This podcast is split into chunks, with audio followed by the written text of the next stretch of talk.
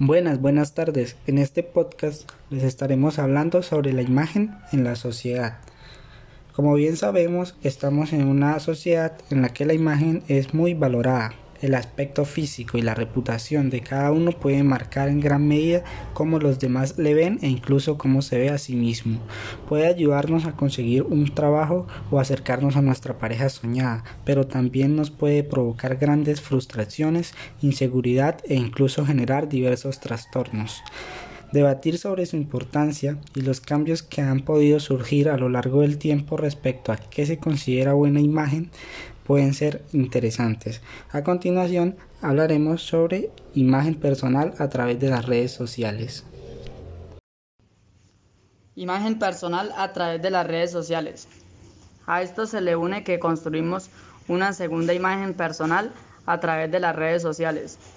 Proyectamos en las redes sociales los valores más idílicos de nuestra imagen, ofreciendo siempre una visión sobredimensionada de nuestra personalidad a través de las imágenes que compartimos.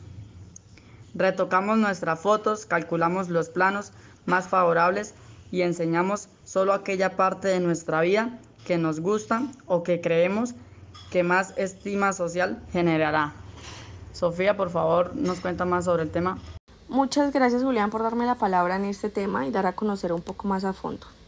Bueno, pues nosotros como seres humanos tenemos la capacidad de juzgar a la persona a simple vista. No nos damos la oportunidad de conocerla más a fondo y así crear un vínculo. Eh, a simple vista creamos una radiografía instantánea de la persona solo por cómo vaya vestida, peinada o de donde provenga, ya sea ciudad o pueblo. Y por consiguiente obtenemos una primera opinión personal que nos invita a acercarnos o no a esa persona. Tenemos el acercamiento donde detectamos si la persona tiene una conexión o una afinidad con nuestro canon estético y social. Nos gusta su imagen, valoramos su ropa, sus accesorios que lleve, por tanto queremos acercarnos a ella porque la consideramos igual o un ejemplo a seguir. Y así queremos sentir una conexión y ser, ser muy cercanos. Ya tenemos el alejamiento donde detectamos que la persona no tiene afinidad o conexión con nuestro canon estético y social.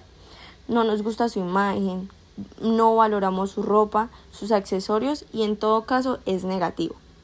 Por tanto queremos huir de ellas y en muchos casos eh, nos importa mucho eh, que digan o qué imagen vamos, vamos a representar ante eso.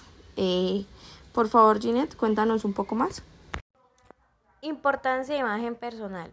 Por nuestra naturaleza social es inevitable en cualquier caso querer causar buena impresión en los demás, con lo que conseguir una buena reputación y ganar el aprecio del resto de individuos de nuestro entorno para sentirnos parte de un grupo social. Por el contrario, tener una imagen con la que no nos sentimos totalmente cómodos puede provocar importantes frustraciones e inseguridades que acaben derivando en trastornos físicos y psíquicos.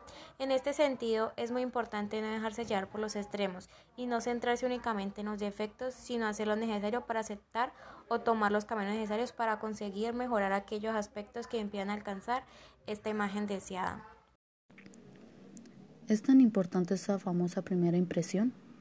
Somos víctimas de una sociedad en exceso superficial que juzga a las personas más por la fachada que por su valía personal y profesional.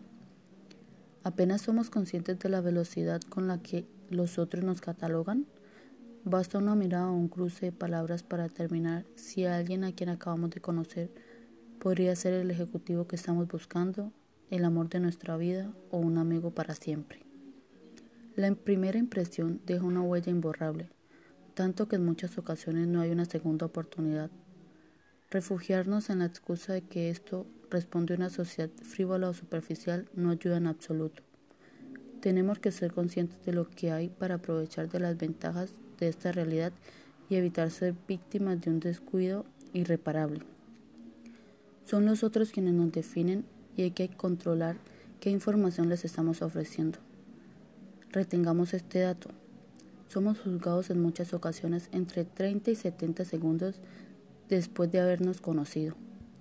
Transmitamos seriedad y distancia. proximidad y confianza, jovialidad y dinamismo, en función de la profesión que desempeñemos o del tipo de persona que nos entreviste.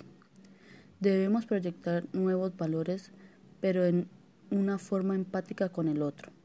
Esto es capital en la empresa, pero también en el deporte y en la política.